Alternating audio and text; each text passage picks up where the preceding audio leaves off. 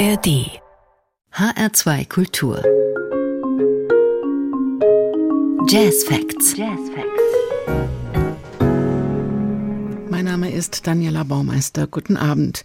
Die Jazz Facts heute Abend mit einem Gast, Peter Kemper. Er war viele Jahre Kulturredakteur im Hessischen Rundfunk, leitete Abendstudio, Funkkolleg und Doppelkopf und war mit viel großer Leidenschaft viele Jahre Programm verantwortlich fürs Deutsche Jazz Festival Frankfurt. Jazz war und ist seine größte Leidenschaft. Und so hat er die letzten Jahre damit verbracht, ein wirklich großes Buch zu schreiben. Auf die Fragen, wie politisch ist der Jazz, wie klingt ein Sound of Rebellion und wer rebelliert wann, wie und wogegen oder vielleicht auch wofür, gibt es sehr viele Antworten. Und so ist dieses Buch, das mal auf 300 Seiten angelegt war, auf über 750 angewachsen. Mal sehen, wie viel wir davon in die nächste halbe Stunde reinkriegen hier in den Jazz Facts. Guten Abend, Peter Kemper. Hallo, Daniela. Wir duzen uns, weil wir uns schon ewig ja, kennen. Das können wir gerne machen. Und wir sprechen über ein Buch so unendlich wie der Jazz, ein riesiger Kosmos mit vielen Geschichten, Improvisationen, Interpretationen. Peter, warum muss bzw. musste dieses Buch sein? Für mich musste es sein, weil ich mich schon ewig mit diesen Fragen rumgeschlagen habe, nämlich mit der Frage, was ist überhaupt politisch am Jazz? Das wird immer so leicht gesagt, der Jazz ist eine rebellische Musik, der hat was, was innerlich Widerständiges und das ist eine Protestmusik und ich wollte dem mal ein bisschen auf den Grund gehen. Ich wollte mal schauen, was an der Musik ist denn politisch? Sind es die Musiker, die politisiert sind? Sind es die Ansagen? Sind es die Titelgebungen? Ist es der Kontext, in dem die Musik gespielt wird? Ist es möglicherweise sogar so, dass die Sounds im Jazz selbst politischen Mitteilungscharakter haben. Und deshalb habe ich mal angefangen, die Jazzgeschichte unter diesem Vorzeichen neu zu schreiben. Warum eignet sich Jazz denn so gut für eine Rebellion?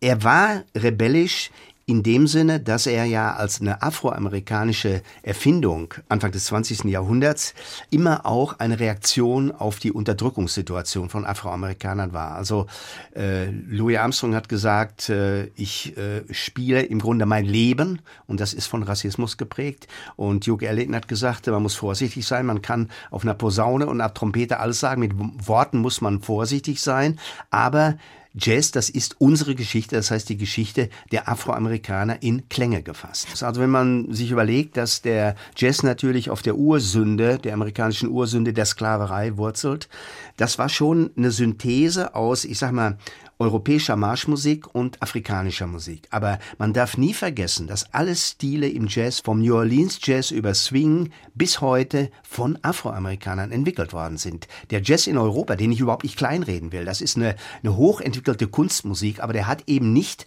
diese Wurzeln wie der afroamerikanische Jazz in den USA. Wir hören jetzt einen echten Freedom Rider. Warum hast du Art Blakey ausgesucht und mitgebracht? Art Blakey, der Schlagzeuger, gilt ja so als Mitbegründer des Hardbop. Und er hat ein Stück geschrieben, ein Schlagzeugsolo mit dem Titel Freedom Rider. Und er bezieht sich da auf die Freedom Riders.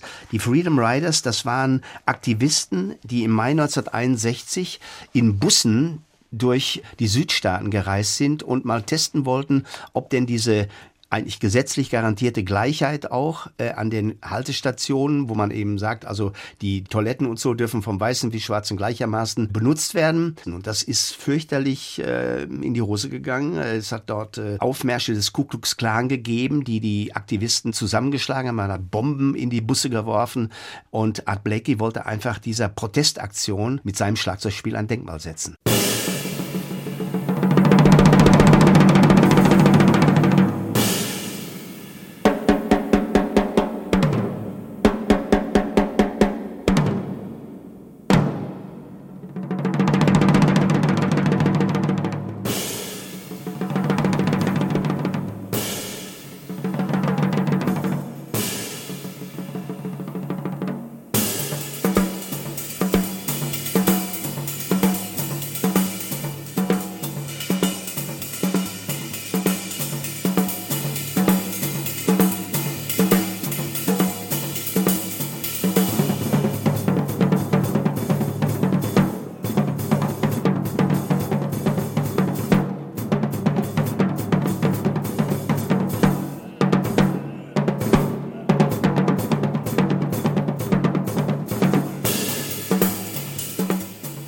Der Freedom Rider Art Blakey Solo am Schlagzeug. Peter, ist das jetzt ein wütender, ein trauriger Art Blakey, der hier trommelt und ist es eine Reaktion auf die weiße Tyrannei? Also das Problem fängt ja schon an, wenn man versucht, aus diesem Schlagzeug-Solo diesen Titel Freedom Rider rauszuhören. Es gibt einen schönen Test, da hat ein amerikanischer Musikprofessor seinen Studentinnen und Studenten dieses Stück vorgespielt, ohne den Titel zu nennen und hat gesagt, was ist das? Und dann haben die gesagt, ja, das ist... Äh, da trommelt vielleicht einer, weil er traurig ist aufgrund einer gescheiterten Liebesbeziehung oder so etwas. Also das Problem ist, man kann aus dem Schlagzeug-Solo selbst diese diese politische Bedeutung des Stücks nicht heraushören. Freedom Rider, wenn man den politischen, den sozialen Zusammenhang kennt, in dem das Stück entstanden ist, dann kann man sagen, Art Blakey reagiert hier möglicherweise. Dann kann man auch sagen, die Bassdrum, das sind jetzt, was weiß ich, die Bombenexplosionen im Bus oder die Schläge auf die Snare Drum, das sind die Attacken des Ku Klux Klan auf die Freedom Riders. Also hier haben wir schon das Problem, inwieweit sozusagen die Musik selbst politisch ist. Natürlich hat er hier auf diese politisch aufgeheizte Situation in den Südstaaten reagiert. Ja, und er hat damit auch ein Statement abgegeben. Allein, dass er das Stück Freedom Rider genannt hat, die Plattenfirma da wollten es nicht in dieser Situation veröffentlichen. Ne? Du verbindest die verschiedenen Kapitel und Aspekte einer Rebellion auch mit privaten Geschichten oder in private Geschichten, auch von Louis Armstrong zum Beispiel, Charlie Parker, Charles Mingus, Billie Holiday oder gleich John Coltrane. Und da schreibt ein Attentat Jazz Geschichte und wenn man das Wort Alabama liest und den Kontext weiß, Rebellion, kann man sich schon ein bisschen was vorher raus erahnen. Entsteht da gleich etwas mehr als ein Song? Das Stück Alabama gilt eigentlich im Jazz als ein eindeutig politisch konnotiertes Stück. Am Sonntag, den 15. September 1963, ist es eben in Birmingham, Alabama, zu diesem verheerenden Attentat gekommen auf die Kirche dort, auf die Baptist Church. Dabei sind vier junge Mädchen, die dort zum Sonntagsgottesdienst waren, getötet worden. Das hat damals einen riesen Aufschrei gegeben, nicht nur in der afroamerikanischen Bevölkerung, sondern auch in der weißen Mehrheitsgesellschaft der USA. Es hat ähm, in der landesweiten Presse äh, jede Menge wütende Artikel auch gegeben. Und jetzt fragt man sich, warum hat Coltrane dieses Stück Alabama genannt? Das ist ein Instrumentalstück. Er spielt dort ein trauriges Saxophon. Und auch hier haben wir das Problem, wenn man das Stück hört, ohne den Titel zu kennen, würde man nicht sagen, er reagiert damit unmittelbar auf eine Situation. Ja, es ist letztlich die Vertonung einer Begräbnisrede. Wenn man ganz genau hinhört, dann kann man in dem Saxophonspiel von John Coltrane Teile einer Rede hören, die Martin Luther King dort auf die Opfer dieses Bombenattentats gehalten hat. Also in der Phrasierung seines Spiels, in der Art, wie er die Pausen setzt, wie er bestimmte Töne betont da kommt immer wieder diese Phrase, they did not die in vain. Sie starben nicht umsonst. Das war sozusagen die Botschaft seiner Trauerrede und das hat Coltrane versucht, in Musik zu übersetzen. Da hören wir rein.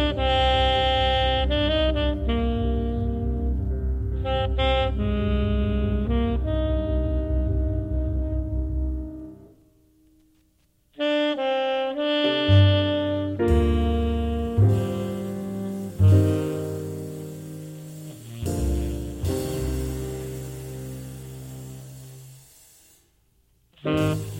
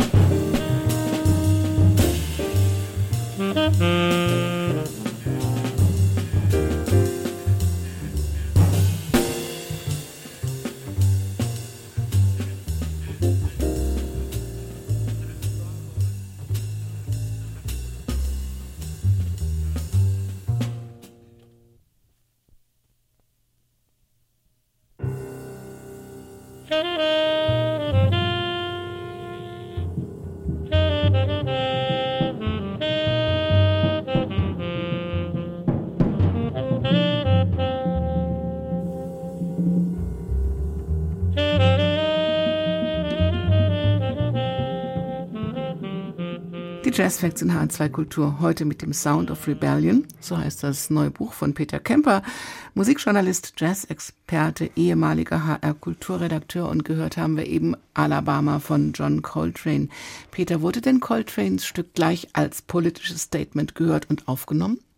Coltrane selbst, muss man wissen, war ja kein politischer Mensch. Es war eher ein spiritueller Geist, ja, der sich auch immer dagegen gewehrt hat, politisch vereinnahmt zu werden. Er hat einige Solidaritätskonzerte für das Civil Rights Movement gespielt, aber er hat immer gesagt, also ich spiele Musik meiner Zeit, in dieser Aufbruchssituation der 60er Jahre mit ihren vielen sozialen Bewegungen, mit den Befreiungsbewegungen auf dem afrikanischen Kontinent, wurde der Jazz natürlich immer als eine Protestmusik wahrgenommen. Aber Coltrane hat sich immer dagegen gewehrt. Trotzdem war dieses Stück ein Statement von ihm, eindeutig, weil der Titel, wohlgemerkt, sich auf diese Verhältnisse bezog. Birmingham, Alabama war in den 60er Jahren ein Zentrum der Rassentrennung und auch der Aktivitäten des Ku Klux Klan.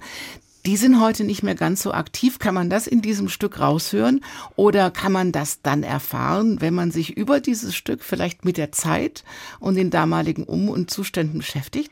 Das auf jeden Fall. Also solche Stücke bieten natürlich die Gelegenheit, den ganzen gesellschaftlichen und politischen Hintergrund nochmal zu reflektieren. Und ja, heute George Floyd, es ist eine lange Geschichte der Unterdrückung, äh, der Benachteiligung und auch der sozialen Ausgrenzung von Afroamerikanern und der Jazz als eben die Erfindung von Afroamerikanern überhaupt sozusagen das Weltkulturerbe, das größte Weltkulturerbe der USA, hat immer darauf reagiert. Ja. Die Musiker haben sich politisiert, sie waren zum Teil auch dann in der sozialen Bewegung selbst engagiert. Der Jazz kann zwar als Soundtrack der Emanzipationsbewegung von Schwarzen so en gros gelesen werden, nur man muss immer im Detail gucken, was bedeutet es in der Musik jeweils. Mhm. Deshalb habe ich am Ende auch ein Kapitel angefügt, wo ich die Frage stelle, ist denn Musik überhaupt eine Form von Sprache? Und wenn ja, ist der Jazz eine besondere Sprache. Und ich bin dazu gekommen zu sagen, nein, der Jazz ist keine Sprache wie Musik überhaupt nicht, sondern es gibt sowas wie eine musikalische Gestensprache. Also der Begriff der Klanggeste, ja, der hilft da vielleicht ein bisschen weiter. Aber man kann natürlich über Musik niemals eindeutige Bedeutung vermitteln. Gleichwohl hat diese Musik damals auch ihre politische Funktion gehabt. Wir kommen zu Abby Lincoln und Max Roach und da findet eine Diskussion statt in deinem Buch, die ist ähnlich von, mit, mit, Diskussionen, die heute auch stattfinden. Zum Beispiel die Frage, hat Abby Lincoln ihre Blackness benutzt, um ihre Karriere voranzutreiben? Im März 1962 gab es einen Kritiker, Ira Gittler, der hat Abby Lincoln vorgeworfen, sie wäre ein Professional Negro, war sein Ausdruck. Und das ist natürlich eine, eine ziemliche Unverschämtheit. Abby Lincoln hat äh, den Ira Gittler dann immer nur Ira Hitler genannt. Es ist insofern eine interessante Debatte gewesen, als da auch diskutiert wurde, ob nicht das Jazz-Establishment in den USA hier nochmal ein bisschen, äh, ich sage jetzt mal etwas überspitzt, Rache nehmen wollte, ein bisschen Vergeltung üben wollte für ein Album, was im Jahr zuvor erschienen war, nämlich die Freedom Now Suite. We Insist von Max Roach und Abby Lincoln. Das ist eine richtige politische Programmmusik gewesen. Abby Lincoln steigert ihren Gesang hier auch bis zum bloßen Schrei. Das war damals für viele Leute ein Schockerlebnis, eine Sängerin nur noch schreien zu hören. Aber das waren eben diese Wutschreie aufgrund der Unterdrückungssituation. Also da löst sich im Grunde ästhetisch auch ein, was der Jazz als Protestmusik verheißt. Und Fakt ist ja tatsächlich, dass sie beide in der Bürgerrechtsbewegung aktiv waren ja. und dass Max Roach sich da auch einen demokratischen Namen gemacht hat. Max Roach ist ja ein, Schlagzeuger, der in der Bebop-Bewegung groß geworden ist und Bebop war eben damals ja schon die Musik, die von der Gleichberechtigung aller Instrumente und aller Solisten ausging. Der Schlagzeuger, und da war Max Roach einer der ersten, war eben nicht mehr nur der Rhythmuslieferant, sondern er hat im Grunde das Schlagzeug emanzipiert zu einem vollwertigen, auch bei Max Roach besonders erkennbar Melodieinstrument. Ist denn das Stück, was wir jetzt hören, auch ein Symbol für Freiheit? Im weitesten Sinne ja, sicherlich. Äh, das Stück, das heißt Triptych, es hat drei Teile. Es fängt mit einem Gebet an, dann kommt diese, diese Schreikaskade, von der ich eben gesprochen habe, und dann der letzte Teil des Stücks heißt Peace, wo sich das Ganze wieder beruhigt. Also es ist, wenn man so will, eine Metapher auch. Wir müssen kämpfen. Wenn wir den Kampf gewonnen haben, kann wieder Frieden einkehren. Und wir hören mal, ob man das hören kann. Ja.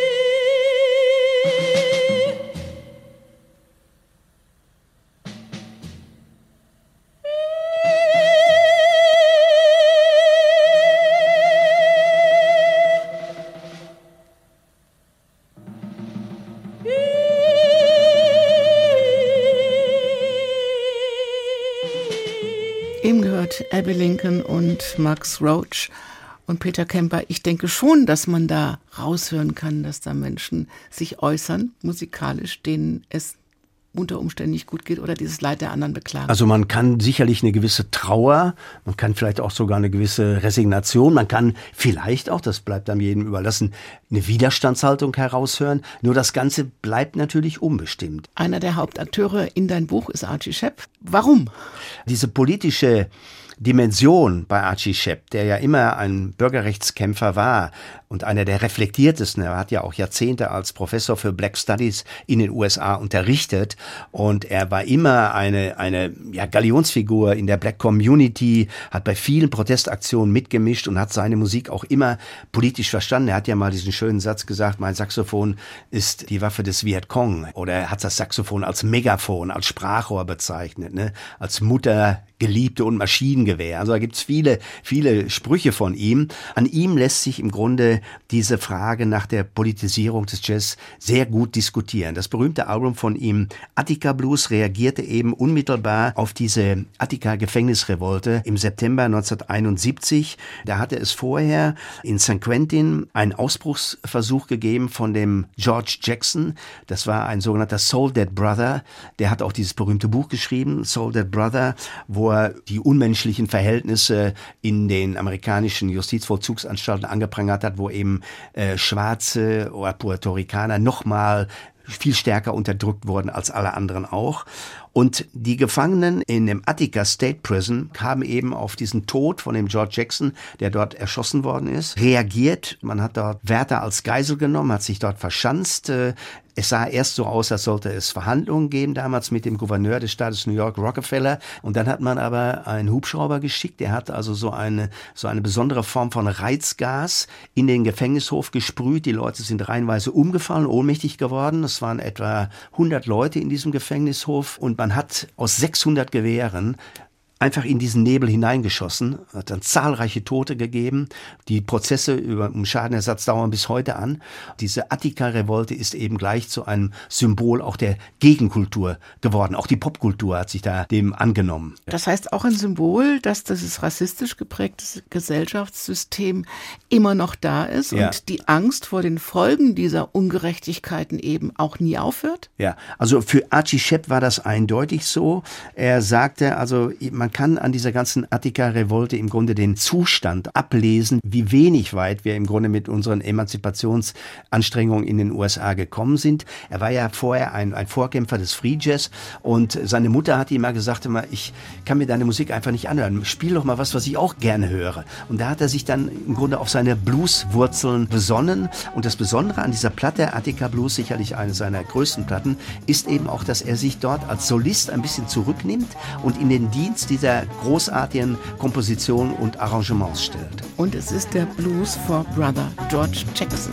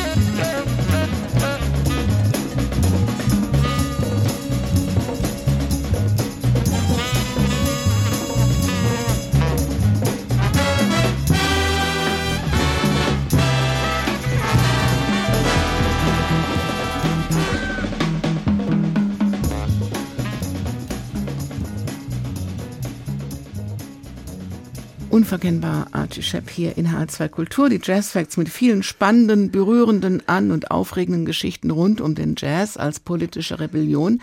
Das ist das neue Buch von Peter Kemper, The Sound of Rebellion.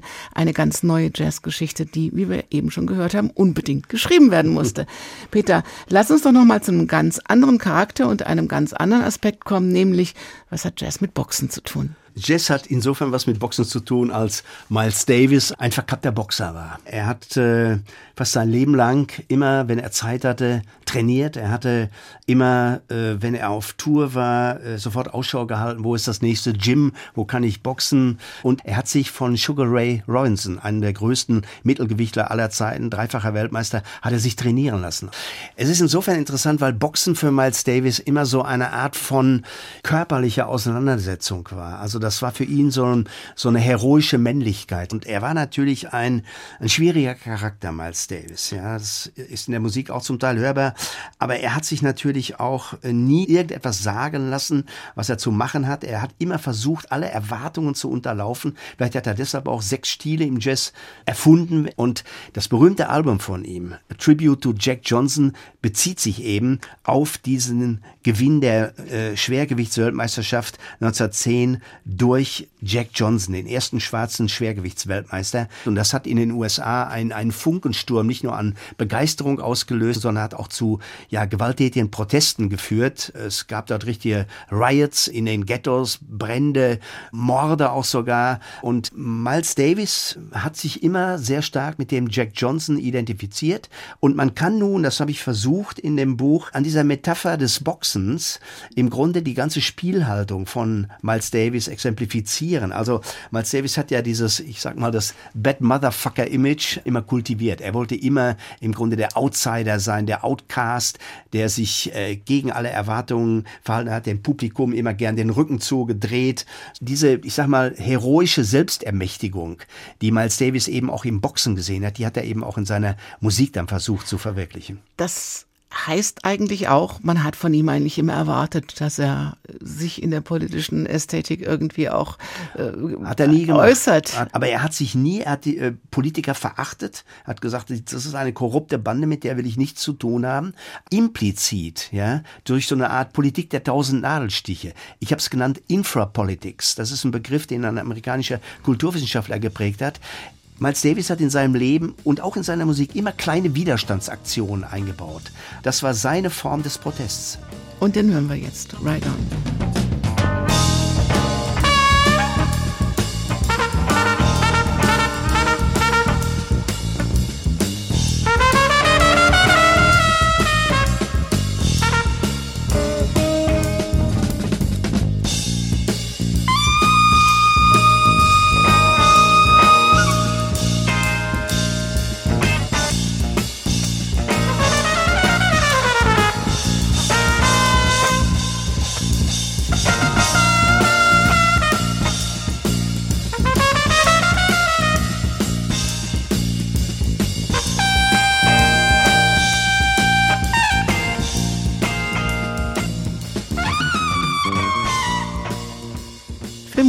Für Jack Johnson von Miles Davis Right On.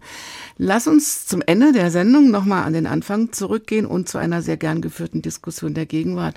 Darf ein weißer Autor eigentlich über sowas Tiefschwarzes wie die Not der Schwarzen der Unterdrückten schreiben oder reden über eine Musik, die Weiße gar nicht spielen können, weil sie diese ganzen Erfahrungen nicht gemacht haben oder nie machen werden. Mhm. Ich habe Archie Shepp äh, diese Frage gestellt und ich darf ihn mal zitieren. Er hat mich natürlich dadurch ermutigt, dieses Buch zu schreiben. Er hat gesagt, Zitat, es ist ein Fehler zu glauben, dass nur Schwarze über Black Music schreiben können. Der Diskurs zu diesen Fragen sollte so vielfältig wie möglich sein. Zitat Ende Archie Shepp.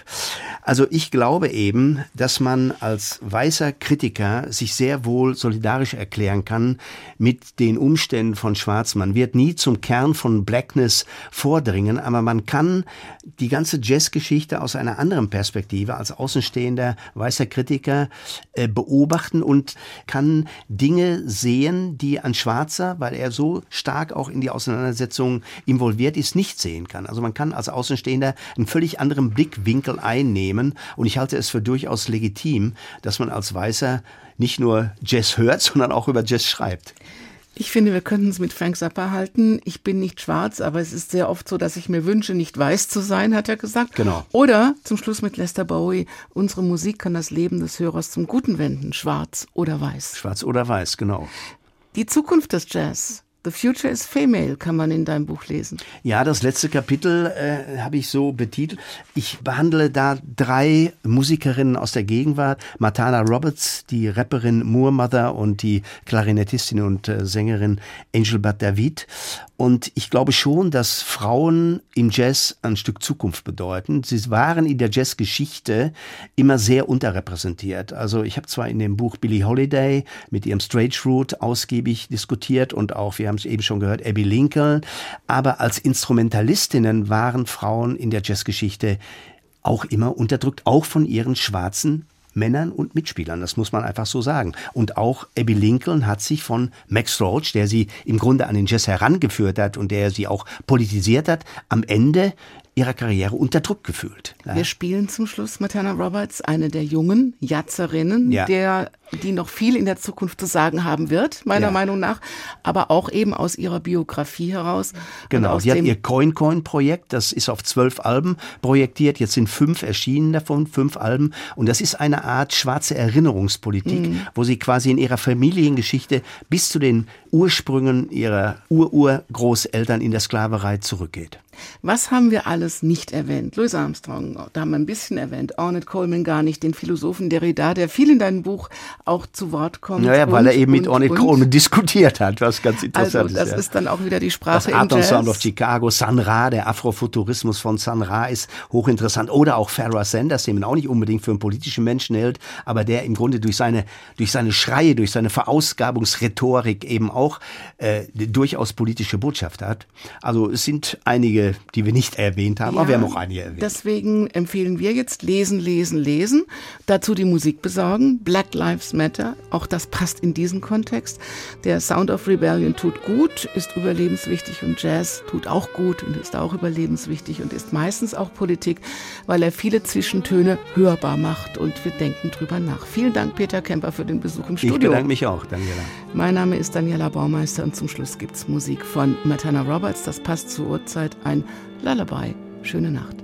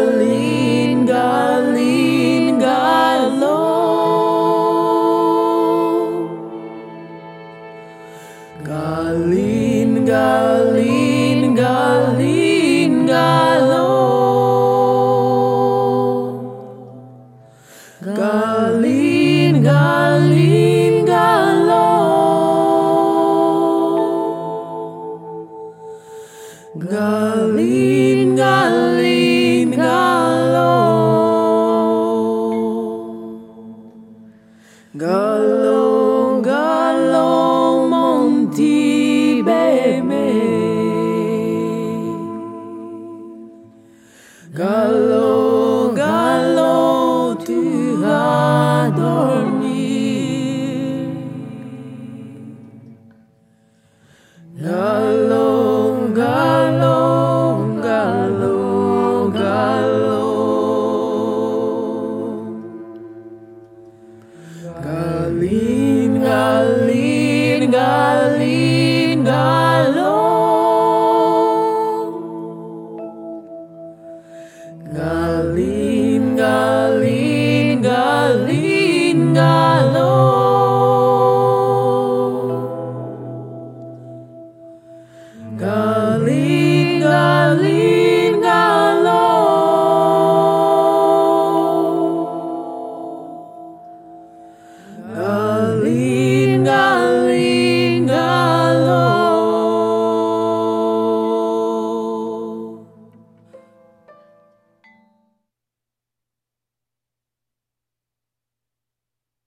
Mehr Jazz-Podcasts gibt es jederzeit in der App der ARD Audiothek.